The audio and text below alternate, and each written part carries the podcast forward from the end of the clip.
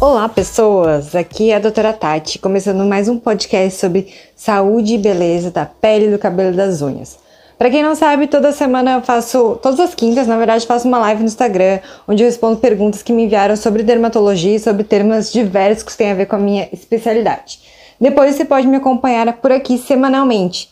Me siga também nas redes sociais que estão aqui na descrição para poder enviar suas dúvidas e ficar por dentro de tudo.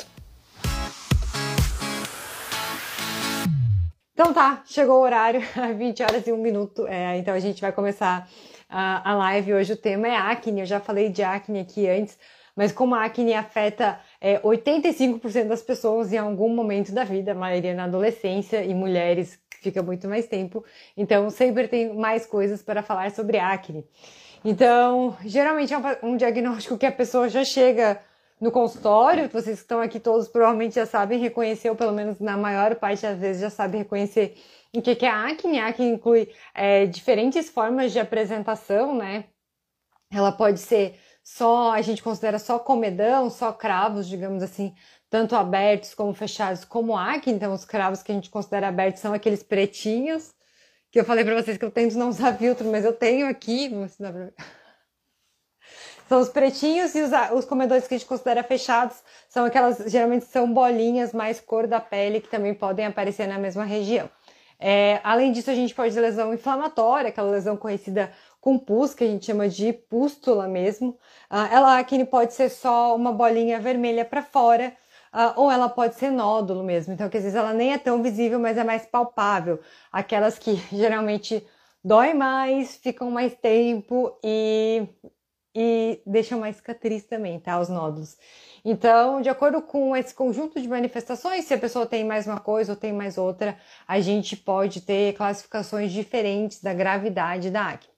É, a maioria das vezes a gente tem acne mais no rosto, mas 61% das pessoas também tem no tronco, digamos, aqui na frente, no colo e nas costas, também a lesão de acne. É, se tem espinha, me fala aí qual que é que, que, que, tipo de lesão que tu acha que tem mais, se é mais cravo, que é o que a gente chama de medicalmente falando de comedão, uh, ou se é mais lesão inflamada, tipo pus, pus mesmo, ou se é mais aquela lesão que o pessoal chama de espinha carnal, que tu tem mais, qual que é o tipo que tu tem mais.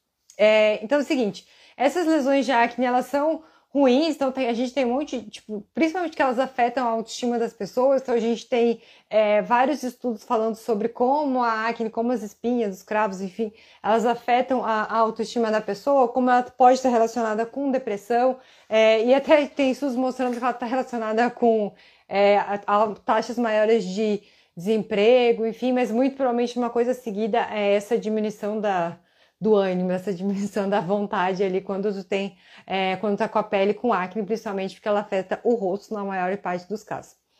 É, então, assim, ela pode evoluir além da acne propriamente dita, das lesões que tem no momento, ela pode evoluir para manchas, que, tipo, depois que melhora a acne, ainda ficam as manchas, podem ficar as manchas, e para cicatrizes, né? Então, a gente fala bastante, quem me acompanha aqui já deve ter ouvido falar alguma vez que a gente precisa tratar antes, quanto mais cedo a gente tratar, menos chance a gente tem de evoluir para cicatrizes de acne. E eu vou dizer que principalmente cicatrizes, manchas também não são tão fáceis de tratar, a gente precisa ter um pouco mais de paciência com as manchas, é, mas cicatrizes de acne elas são muito mais difíceis de tratar do que a acne propriamente dita, tá? Do que as espinhas e, e os cravos.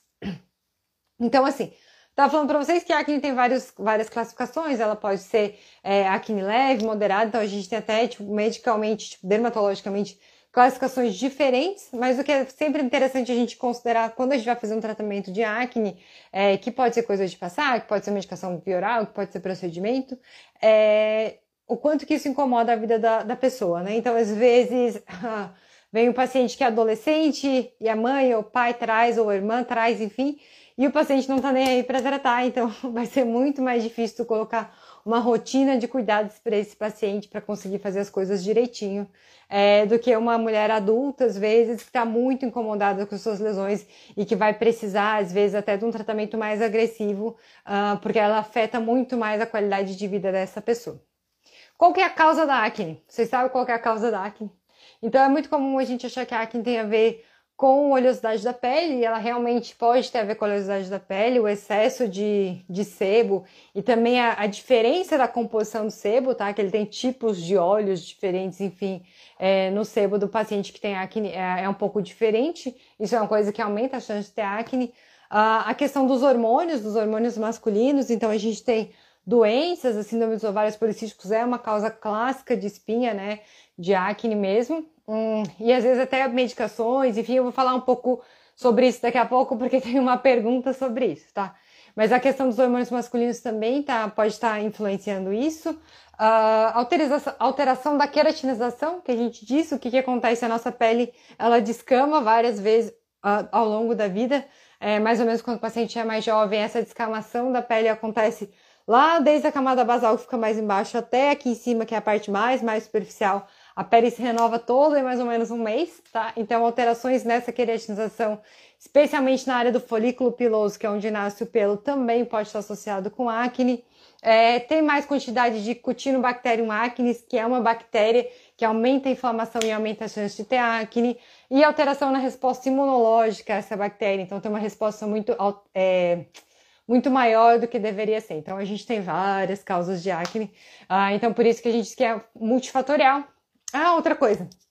Mais recentemente, é, a gente tem mais estudos mostrando relação da acne e alimentação também. É, então, acho que é uma coisa bem interessante e a gente está.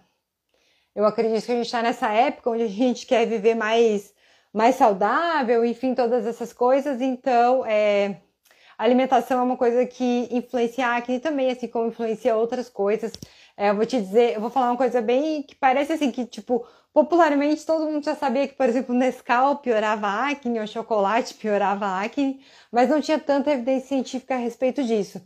Atualmente, tipo, eu vou dizer até há poucos anos, tá? Tipo, quando eu tava na residência, ali que eu terminei a residência em 2015, não tinha tanta evidência em relação da acne e alimentação. E é, dali para frente saíram muitos estudos relacionando acne e alimentação. É, para vocês terem uma ideia do que, que é que pode piorar a acne, geralmente são coisas que aumentam muito rápido o índice glicêmico, são coisas que têm. É, que aumenta muito rápido a glicemia, no caso, né? O açúcar no sangue. Então, são coisas que, teoricamente, diabético não pode comer. Ah, então, não, só não, não é só chocolate, enfim, a gente tem algumas frutas, algumas outras coisas, tipo manga, banana, enfim, que aumentam o índice glicêmico. Então, que elas poderiam estar associadas a uma piora da acne e derivados do leite também, tá? É, então, le o leite, coitado, ele é totalmente é, falado mal, mas ele também pode estar influenciando na acne. Então, por isso, chocolate é, a, é é a bomba da acne, para quem já tem tendência, né? Uh, então, assim, o que eu estava falando é, da acne em relação aos tratamentos, a gente tem vários tipos de tratamento, uh, coisas de passar, via oral, procedimentos. Agora também tem, a gente pode pensar em associar uma dieta, principalmente se a pessoa já percebe ah, que quando come isso fica pior, então a gente pode também associar a dieta ao tratamento de acne. Uh, mas o quanto que a gente vai fazer isso, quanto que a gente vai investir de tempo, de dinheiro, enfim, todos os tratamentos que a gente faz é, médicos, não só para acne, a gente sempre tem que pesar risco-benefício, ah, então a gente sempre vai avaliar é, o quanto que isso afeta a qualidade de vida de cada um, tá? Porque geralmente é, a acne não é uma coisa que você vai morrer por causa disso, né? Geralmente eu digo porque realmente tem casos que a pessoa pode morrer por acne, tá? E é uma acne fulminans, é uma acne que é tipo super rara, mas pode acontecer. Uh, mas geralmente a pessoa não vai morrer por causa de acne, ela é uma coisa que vai afetar mais é, psicologicamente do que qualquer outra coisa. É, eu vi ele que tinha uma pergunta sobre é, uh, eu vou responder aqui depois que eu terminar minha introdução, tá? Para não esquecer. Então, assim, o que, que a gente tem que saber quando a gente vai pensar em iniciar o tratamento é sempre pesar risco-benefício, uh, que geralmente são necessários tratamentos de manutenção. Então, mesmo quando usa isotretinoína Rocta, a gente tem uma chance de voltar ela não é a cura de todos os problemas da pessoa. Oi, tudo bom? É, não é a cura de todos os problemas da pessoa, então ainda assim tem uma chance de voltar. Então, geral, não é incomum a gente precisar de tratamento de manutenção. Quando a gente está fazendo tratamento de passar, principalmente a gente vai precisar mais ainda de tratamento de manutenção, tá? Então, ele não é uma cura, às vezes pode encarar até como se fosse um, pois é, um tratamento de pressão alta, que tipo a gente consegue controlar, mas às vezes precisa manter alguns cuidados no dia a dia. Uh, leva tempo para melhorar, então o paciente que vem com acne, é, às vezes ele vai me falar, tipo, vai ligar na outra semana e dizer, ai, mas doutora não melhorou. doutora, ninguém me chama de doutora, tá me chamando de Tati no consultório. Mas fala assim, ah, não, não melhorou, enfim, o que, que eu vou fazer? Mas às vezes a gente precisa, assim, de, é, de seis a oito semanas para ter mais melhora com acne, tá? Se for tratamento de passar, às vezes tratamento via oral, se a gente tá precisando de tratamento hormonal, às vezes até mais tempo do que isso, tá? Então, sem dúvida se é normal ou não, quanto tempo que vai demorar, quando for no teu médico, pergunta para ter uma ideia, porque geralmente não é uma coisa que semana que vem vai estar tá melhor, tá? Uh, que mais? Ah, e as questões hormonais, é, quando possível, elas precisam ser tratadas de forma associada, né? Então a gente precisa saber melhor sobre isso. Alguém perguntou aqui, vamos ver. Qualquer idade. Qual idade pode começar a tomar Rocutan? Então, isso é uma coisa discutível, tá? É, a gente pode tomar bem novo, na verdade, assim, até tipo 10 anos, digamos assim. Mas geralmente eu prefiro começar mais tarde, 13, 14 anos. A gente tem algumas questões. Por que, que eu, eu acho que não é tão legal começar antes? Claro, se o paciente tem lesão muito inflamatória, tipo, tá deixando cicatriz, enfim, então a gente precisa, como, como eu falei antes, pesar risco-benefício de cada um. Mas o que, que acontece? Uh, quando a gente começa bem cedo, a gente tem mais chance de recidiva, tá? Essa é uma das questões que aumentam a recidiva é, do Rocutan, é paciente muito jovem. Uh, e o Rocutan poderia interferir é, na quantidade que a pessoa vai crescer ainda, tá? Então ele pode, é, a princípio, fechar as epífises, que é onde tá, tipo, o osso tá crescendo, digamos assim, mais precocemente. Uh, então é um dos motivos que às vezes a gente precisa discutir realmente risco-benefício de cada tratamento, tá? Mas é assim, se for bem grave, às vezes a gente começa mais cedo mesmo. Seguinte, se vocês têm mais perguntas, coloquem aí as perguntas. Eu vou responder as perguntas que as pessoas fizeram online, tá? Então, como a gente está falando de Rokutan, eu vou responder uma pergunta sobre o Rokutan. O Rokutan, para quem não sabe, é uma, é uma medicação que tem. Uh, que a gente diz que é a melhor. Não tem nada que funcione igual Rokutan, tá? Então a gente Posso falar de vários tratamentos de acne, mas o Rocutan realmente revolucionou o tratamento da, da acne. Então, é, uma época de pacientes muito graves não tinham o que fazer, eles acabavam evoluindo para cicatriz, mesmo tomando vários outros tipos de medicação, antibiótico, enfim, e não resolvia. E o Rocutan realmente revolucionou é, para esses pacientes. É, então, não tem nada que funcione no mesmo nível. Tá? A princípio, de bula, o Rocutan é uma medicação indicada para tratamento de acne grave, de acne que está deixando cisto, que deixa cicatriz, enfim. Uh, mas a gente tem usado ele para acne mais leve, dependendo do caso. É, o paciente já tentou várias coisas de passar, não resolveu. É, as lesões são muito inflamatórias, estão deixando o paciente com cicatriz, mesmo que seja uma aqui, outra ali. Cada uma deixa uma marca que vai ficar para a vida toda. Então, às vezes, a gente precisa fazer um tratamento mais agressivo ou está afetando muito a qualidade de vida do paciente, enfim. Então a gente precisa discutir caso a caso, mas uh, não é para todo mundo, tá? É uma medicação. Acho que tem até uma live sobre o Rocutan. Estou é, fazendo muitas lives. Uh, e daí, assim, que tem muitos. Tem que fazer exames antes, tem que fazer exames depois, ele tem alguns efeitos colaterais, então não é o paciente chega lá e a primeira coisa que a gente vai fazer, não, nunca usou nada e a gente já vai direto para o Rocutan, certo? Uh, então, o que a gente estava falando sobre as espinhas, pós... a, pergunta era o seguinte: sobre a volta de pequenas espinhas após o tratamento com Rocutan. Então, o que estava falando para vocês? Que a recidiva da acne com o tratamento com Rocutan não é incomum, tá? Dependendo da idade do paciente, uh, eu vou falar assim, mais ou menos 20, mais que 20% precisam de um novo tratamento Rocutan, então que voltou, digamos, e não voltou leve, voltou até um pouquinho forte, digamos assim, para ter que tratar com o Rocutan de novo. Uh, mas não é incomum, tá? As principais causas de recidiva, de ter que retratar, são pacientes jovens, que eu estava falando para vocês, quando o paciente é, é, mais novo, a gente acaba tipo, tendo, tendo uma chance maior de retratar. É, pacientes com lesões no acne no tronco, tá? Aqui e nas costas. Uh, pacientes que têm muita oleosidade, tem a glândula sebácea que trabalha bastante com história familiar de acne. Mas o que, que eu vou te dizer? É, outros, na, na prática clínica, assim, que eu vejo, pacientes que têm outros motivos para ter acne, tá? Então, mulher adulta usa maquiagem, não cuida da alimentação, às vezes está usando DIL, Mirena, é, que, que, tem uma ação, às vezes, é, mais uh, androgênica, mais para hormônio masculino, então tem algumas outras questões que também aumentam a chance de recidiva, tá? Então, não é incomum e às vezes a gente precisa fazer tratamento de manutenção de passar, por exemplo. Ou se for grave, voltar a usar Rocutan de novo, tá? Vamos ver, vamos ver.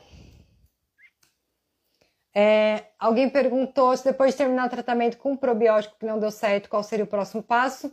Depende, que nem eu falei, do, do nível que tá a tua acne. Eu não lembro, eu sei que tu já é minha paciente, mas eu não lembro exatamente do teu caso. Uh, então, talvez seja bom tu marcar uma consulta pra gente ver de novo. É, o probiótico, ele é uma tentativa, digamos assim, de, associa de associação. Ele realmente não é o tratamento inteiro. Uh, e é uma coisa mais nova, tratamento de acne. Hum, se achou que não resolveu, às vezes pode ser que a gente tenha que tomar Rocutan, pode ser que a gente precisa fazer algum outro tipo de tratamento, tá? E que nem eu falei, a gente sempre tem que levar em conta o quanto que a acne, o quanto que as espinhas interferem na tua qualidade de vida. Tchau, tchau, tchau. Ah, uma outra pergunta que tem a ver com essa pergunta da limpeza de pele é o seguinte: uh, cravinhos no nariz, não sei não sei o que fazer para saírem e é uma insegurança minha, a paciente falou. Então é o seguinte, a formação dos cravos, elas têm a ver com essa questão que eu falei da queratinização do folículo, uh, que ela é alterada nesse tipo de paciente. Então, às vezes o paciente vai falar, ah, não, eu faço limpeza de pele e na semana seguinte já é, não resolveu o problema. Uh, então, a limpeza de pele é uma coisa que tem indicações, que eu, na minha opinião, né, tem é, indicações específicas, ela não serve para qualquer tipo de acne, não serve para qualquer coisa. É, na minha opinião, eu indico é, para fazer limpeza de pele quando o paciente tem comedão ou tem cravos, digamos assim, que não melhoram só com o produto de passar. Mas mesmo que tu faça limpeza de pele, tu precisa manter é, produtos de manutenção. Por quê? Por quê? Porque a queratização do, do folículo não vai resolver tu tirando o cravo ela vai continuar ali. Pode dizer como se fosse um processo que está defeituoso. Então, tu não deixar uma coisa por organizar, tu vai tirar o defeito e ele vai voltar a dar erro de novo, vai dar problema de novo, vai surgir cravo de novo, tá? E daí, qual que é a questão da, da limpeza de pele? Depende do grau de limpeza de pele. Porque assim, se tu faz limpeza de pele e fica toda vez machucado, é, isso vai piorar a inflamação crônica da tua pele, isso vai aumentar a chance de ter é, outros tipos de problema, que nem uma infecção maior, ou uma inflamação, ou uma cicatriz, ou surgir uma mancha pela limpeza de pele. Se a limpeza de pele é tranquila, é leve e a tua pele tolera bem isso, digamos assim, é, não tem problema. É, mas eu acho que a gente tem que ver de caso a caso. A minha opinião é que talvez uma vez por mês seja muito. Mas depende muito do que tu está fazendo junto, né? Vamos ver. Uh, alguma, uma paciente falou tem algumas, uma pessoa, não sei se ela é uma paciente, tem algumas acnes por causa da síndrome dos ovários policísticos, como é proceder. Então, quando possível, tratar o ovário policístico conjuntamente com as coisas tópicas, tá? É, o ovário policístico, ele é uma coisa super comum, tá associado ao aumento da oleosidade, é, a pelos onde não deveria ter, uh, e uh, pelos onde não deveria ter, tipo aqui, aqui, aqui, e menos cabelo e acne. Então são coisas que são, são bem chatas, digamos, é como se fosse é, uma masculinização.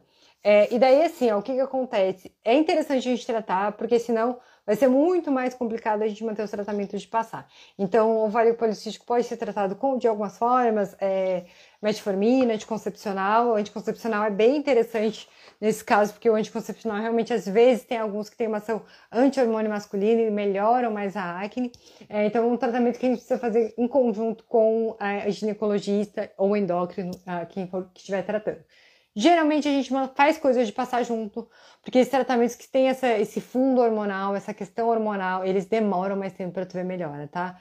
Três meses, quatro meses. É, então, se isso está tá te incomodando, aguentar três meses, quatro meses parece ser impossível. Apesar desse ano, os meses estão passando super rápido. É, às vezes é muito, tipo, pensar, ah, não, quatro meses parece uma coisa, tipo, muito a longo prazo, sabe? É, então, geralmente a gente faz isso. É interessante que a gente faça tratamento conjunto. É, tem outras coisas que a gente pode usar, espirulactona, enfim, mas depende de cada caso, é, depende de que situação tu está da tua, da tua vida, quer engravidar, não quer engravidar, enfim, é, a gente tem algumas coisas que a gente precisa discutir antes de tratar. Mas o interessante mesmo seria fazer um tratamento combinado, digamos assim, é, segurar essa tua questão dos ovários policísticos e fazer tratamento com o dermatologista junto. Tá? Principalmente porque o tratamento das questões hormonais demora um tempinho para tu ver melhora. Uh, Vamos na mesma onda aqui, como tratar acne hormonal? A pessoa diz que tem bastante acne na lateral do rosto. Ah, então, assim, ó, o que, que, a gente precisa saber? Primeiro, o que, que é que, é, que tu considera acne hormonal, tá? É, então, tipo, acne de mulher adulta, muitas vezes tem associação hormonal. que pode ser síndrome dos ovários policísticos, que eu já falei que é super comum, uh, que pode ser porque o paciente colocou mirena, por exemplo, um DIU de mirena, que ele tem uma ação é, mais progestor, progestagem, assim, sabe, de progesterona, similar, similar à progesterona, tem uma ação mais, tipo, masculinizante, assim, então super comum para os pacientes colocarem mirena piorarem a acne ou começarem a ter acne. Às vezes eu falo para os pacientes que é 100% dos pacientes, mas é porque os pacientes só me procuram quando, vai ter, quando eles colocam mirena tem acne, senão eles não aparecem lá no consultório. Mas não é incomum, eu já, já tive mirenas, coloquei duas vezes, as duas vezes a minha pele ficou com acne, tá? É, e até deixou algumas cicatrizes da, da segunda vez que eu coloquei. Uh, outra coisa, tipo, às vezes toma aquela injeção que é a cada três meses, enfim, são coisas que podem ser consideradas hormonais, então a gente precisa saber exatamente o que, que é.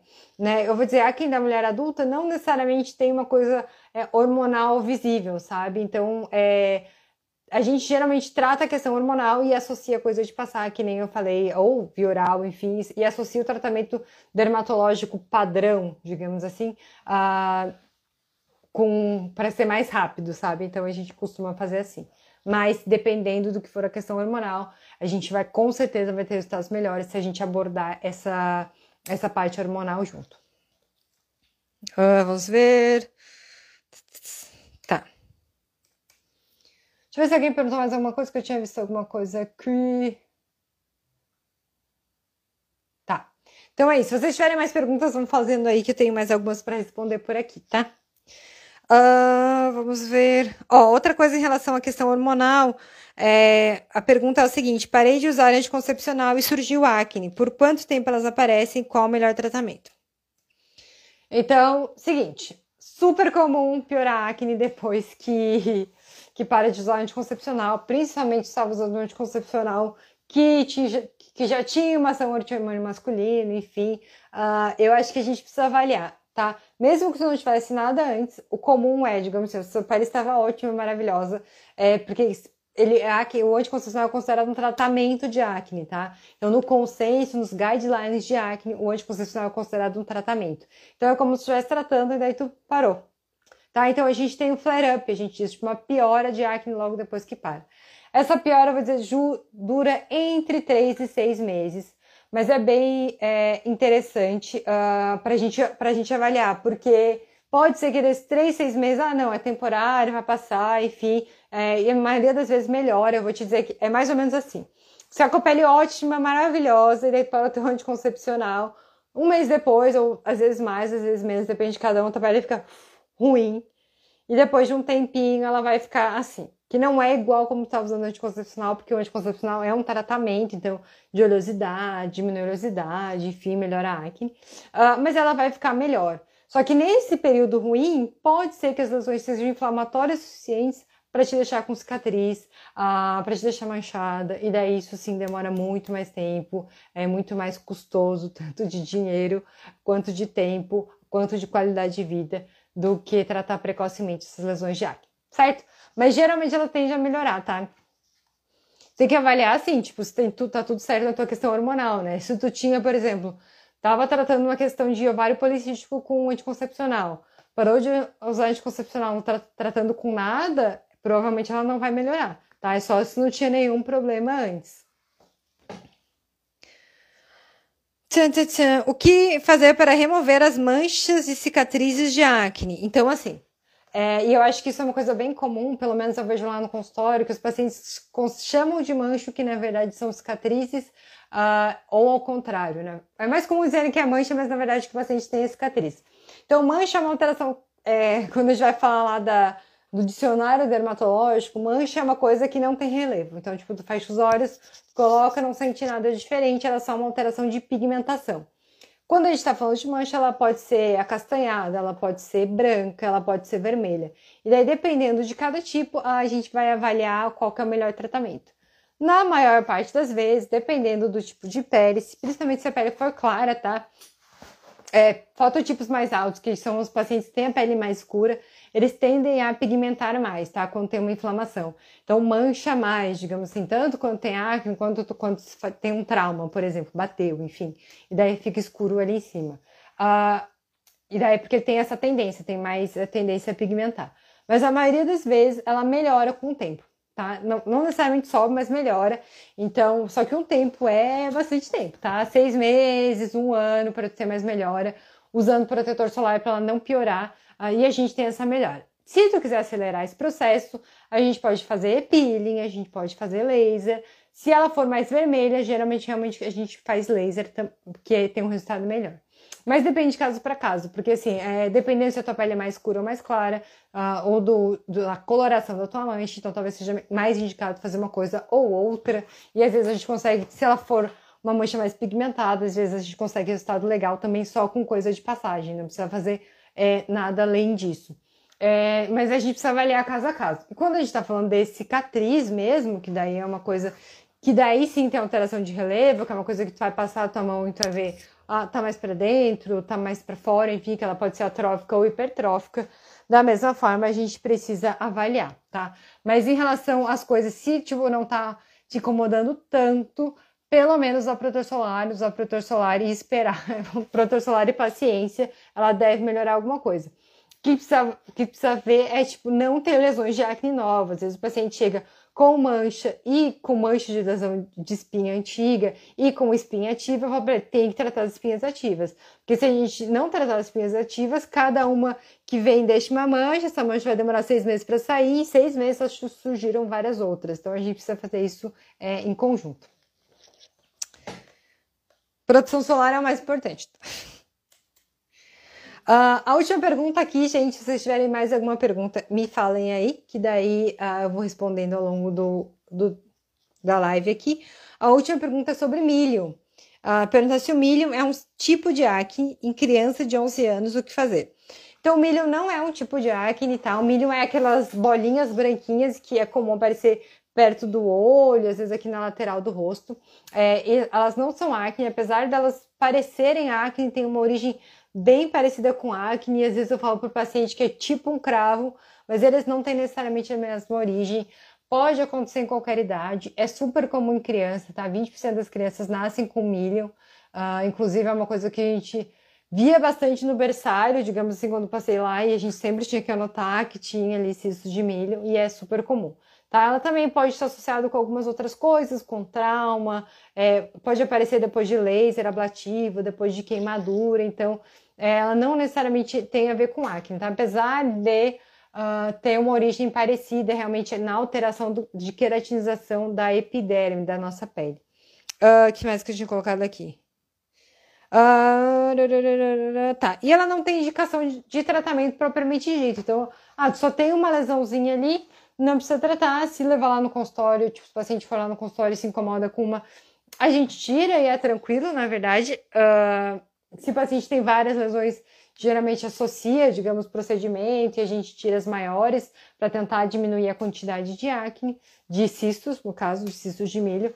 Uh, mas não é uma coisa que precisa de tratamento e o cisto, diferente das lesões de acne inflamatória que eu estou conversando com vocês aqui, ele não deixa cicatriz. É, então é mais uma coisa, se, se, acumular muito, daí talvez valha a pena é, tratar. Certo, gente? Então eu acho que era isso. Não sei, não tenho não tem mais nenhuma pergunta para eu responder. Se vocês não tiverem mais nenhuma, é, acho que a gente vai ficar por aqui. Uh, estou pensando o que, que, eu vou fazer na minha próxima live. Hum, talvez eu faça. Agora que o. Olha só que coisa, né? Agora que o Covid voltou a pegar forte aí por aí, uh, tanto aqui em Criciúma, onde eu moro, como no Brasil inteiro, como nos Estados Unidos, como na Europa, é, talvez eu faça uma live uh, sobre manifestações dermatológicas do Covid, uh, que eu acho que é uma coisa interessante. A gente tem é, bastante manifestação, eu sei que você já sabe, ah, tosse, febre, enfim, dor no corpo, dor de cabeça, perda de cheiro, perda de gosto, enfim, essas coisas você já sabe. Mas tem algumas manifestações dermatológicas, tipo lesões de pele que podem aparecer nos pacientes Covid. Talvez eu faça ou talvez eu siga uh, o que eu tinha colocado ali, então vocês fiquem ligados ali que eu vou falar, que eu vou deixar ali para vocês, se vocês tiverem alguma pergunta. Certo? Então acho que é isso. Obrigada pela companhia de vocês. Tchau, beijo.